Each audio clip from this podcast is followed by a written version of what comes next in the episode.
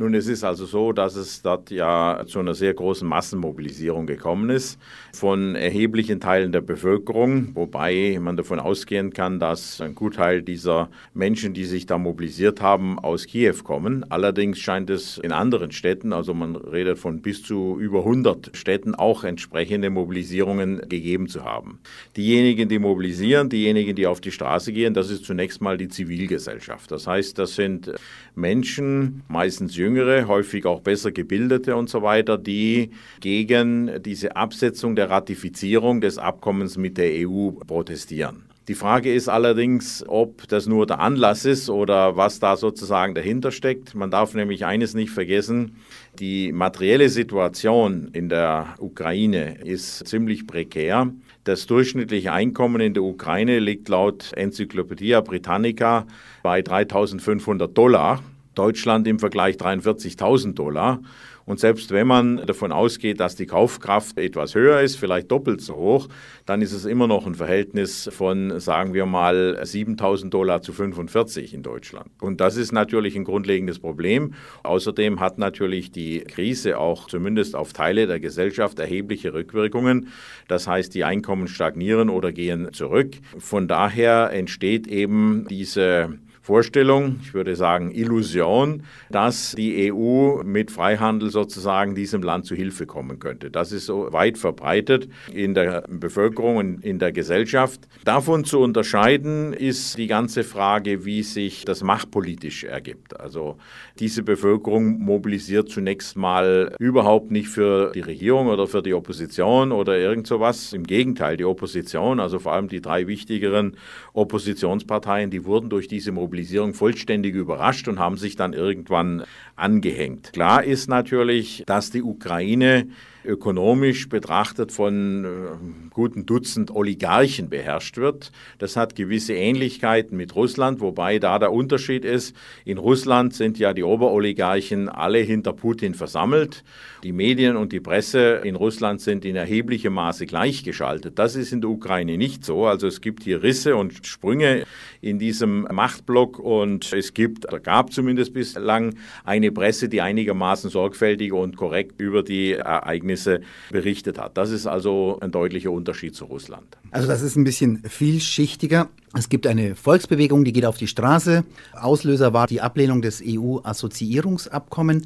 Es gibt aber auch die Parteien, die man ja viel in den Medien liest, unter anderem die Partei des amtierenden Boxweltmeisters Klitschko, die immer wieder genannt wird.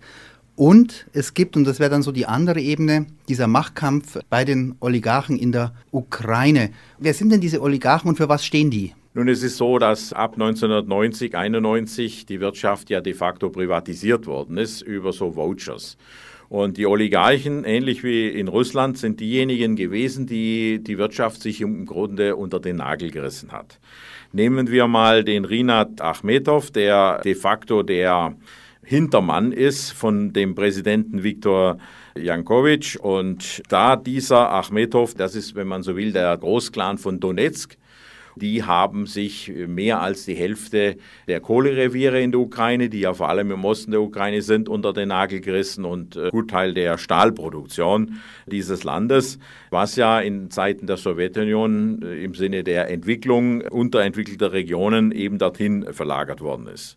Nehmen wir jetzt mal eine angebliche Oppositionspolitikerin, die Timoschenko, die ja allgemein bekannt ist. Die steht für den Clan von Dnepropetrovsk. Dnepropetrovsk war ein Zentrum für Luft- und Raumfahrtindustrie und so weiter. Und äh, da hat sie also ihren Fuß drin gehabt, ist auch zur Multimillionärin, wenn nicht Milliardärin geworden, durch eben diese Verbindung mit entsprechenden Industrien. Dann gibt es den Clan von Lemberg. Das ist ja eine Stadt, die sehr stark von der österreich-ungarischen Vergangenheit geprägt ist. Das ist die Hauptstadt von Galizien gewesen und den Clan von Odessa. Und es ist ja interessant, dass der Janukowitsch gewählt wurde auf der Liste der Partei der Regionen obwohl er ja eigentlich erstens sehr zentralistisch vorgegangen ist und zweitens vor allem den Osten des Landes repräsentiert, bei dem ja eine sehr starke russischsprachige Minderheit ist. Also es ist sogar, wenn man die Krim hernimmt, die ja 54 von Khrushchev an die Ukraine übergeben worden ist, vorher hat es zu Russland gehört, auf der Krim gibt es sogar eine russische Mehrheit. Prinzipiell kann man sagen, dass die Unterschiede zwischen dem Westen der Ukraine und dem Osten der Ukraine vor allem kultureller Natur sind, weil eben der Westen der Ukraine zeitweilig zu Polen gehört hat und vorher zu Österreich-Ungarn gehört hat. Das heißt also eine ganz andere Geschichte hat, als das für die klassische Ukraine der Fall ist. Insofern ist die Auseinandersetzung, die da abläuft, pro EU oder anti-EU, auch eine Auseinandersetzung zwischen dem Westteil des Landes, wo ja die große Mehrheit für die EU ist, nach Umfragen 70 Prozent, gegen den Ostteil des Landes, wo die Vorstellung, man müsse jetzt unbedingt dieses Abkommen ratifizieren, meid in der Minderheit ist. Also auch irgendwelche Meinungsumfragen haben gerade 19 Prozent gesagt, sie sind dafür, der Rest ist also gegen diese Ratifizierung. Interessanterweise, solche Zahlen liest man nicht oder hört man nicht in unseren herkömmlichen Medien, zumindest ich nicht. Du hast ja gesagt, die Wirtschaftskrise hat die Ukraine schwer getroffen und die Demonstrantinnen und Demonstranten, die jetzt auf die Straße gehen, erwarten sich von der EU Hilfe. Wäre das eine Hilfe gewesen, dieses EU-Assoziierungsabkommen? Das ist immer die Frage für wen. Insgesamt ist es so, das Abkommen sieht ja entsprechende Marktöffnungen und teilweise Freihandel und so weiter vor. Und insgesamt kann man sagen, dass in aller Regel der Freihandel dem Starken nützt. Das heißt also, diejenigen, die hier die hauptsächlichen Gewinner gewesen wären bei dieser Entwicklung, sind beispielsweise Polen oder andere Länder in Osteuropa oder ist die EU insgesamt. Also es ist wirklich erstaunlich, wie sehr im Osten Illusionen bestehen über die EU, nach dem, was wir ja an Krisenerscheinungen haben und wie sehr der Süden Europas ja von der Krise getroffen worden ist und wie viel Arbeitslose Arbeitslose und Jugendarbeitslose und wie viel Verelendung und Verarmung es da gibt, ist immer wieder erstaunlich zu sehen, wie sehr also in Osteuropa man trotzdem an dieser Vorstellung festhält, die EU wäre sozusagen der Glücksbringer oder der Retter in der Not. Also natürlich wäre es so bei Marktöffnungen, dass es immer auch entsprechende Gewinner gäbe. Also natürlich diejenigen, die irgendwelche Produkte aus der EU dann günstig einführen können oder ähnliches, die wären sicherlich Gewinner. Aber die Frage, wer nun und wie breit diese Schicht der Gewinner Gewinner wäre in dieser Auseinandersetzung, glaube ich, muss man ziemlich skeptisch sehen. Da wären vielleicht 10 Prozent, die sich einen Reibach machen könnten. Aber der Rest würde entweder nicht profitieren oder dem würde es wahrscheinlich noch schlechter gehen.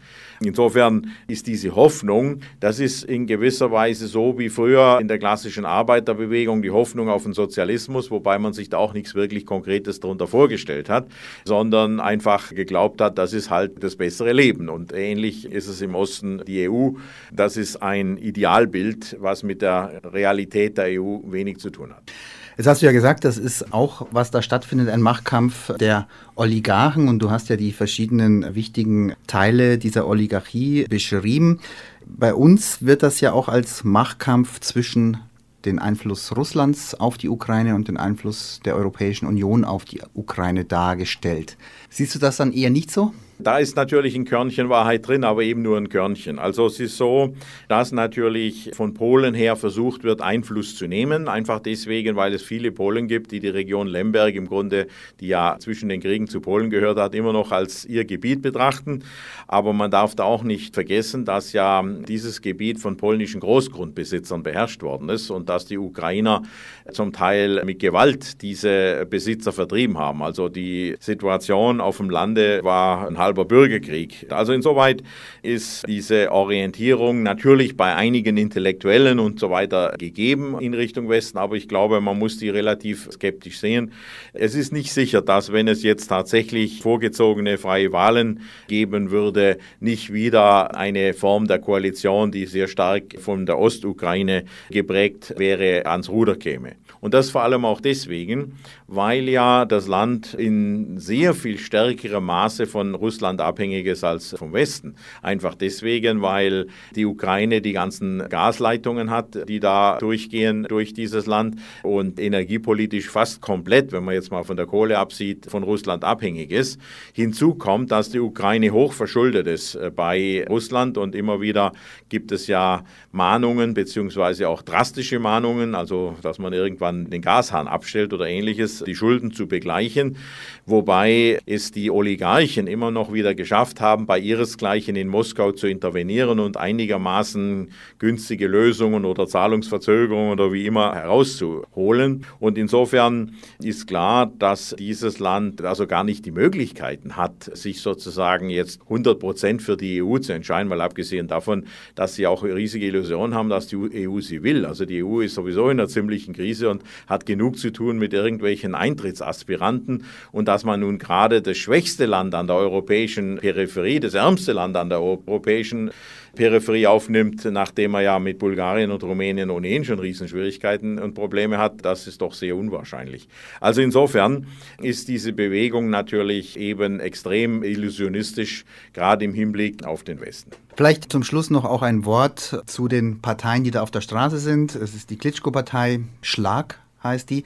Es wird ja zwischen mehr geschrieben über eine Manche sagen rechtsradikale Partei.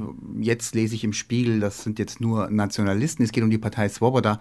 Kannst du ein bisschen sagen, wer denn hinter Schlag steckt. Klar, Klitschko, was für eine Positionen vertreten die, was Svoboda für eine Partei ist? Die Klitschko-Partei, also die heißt UDACH oder UDOR, je nachdem, wie die Umschrift ist. Das ist eine Partei, die man so als Mitte-Rechts-Partei ansehen könnte. Also im Grunde ist der Klitschko ja auch ein Emporkömmling und hat halt seine Leute um sich geschart mit entsprechenden Geldmitteln auch. Also diese Parteien sind alle relativ schwach, da steht nicht allzu viel dahinter. Die haben halt Büros und die Presse rennt dahin, weil sie nicht weiß, wo sie sonst hingehen soll, sehr häufig. Die Partei Svoboda von Oleg Tjamibok, die ist eine sehr nationalistische Partei. Natürlich, wenn man es von hier sieht, mit deutlich rechtsradikalen Zügen. Aber hier darf man natürlich ein grundlegendes Problem der Ukraine nicht vergessen. Die Ukraine hat ja eine relativ schwache Identität, weil sie eben sehr, sehr lange zu Russland gehört hat, weil sogar der Ursprung von Russland in Kiew liegt. Also da wurde ja das russische Reich sozusagen gegründet und vor allem, weil ja die Ukraine nur und auch nur Teile der heutigen Ukraine nur vergleichsweise kurzfristig unabhängig gewesen ist.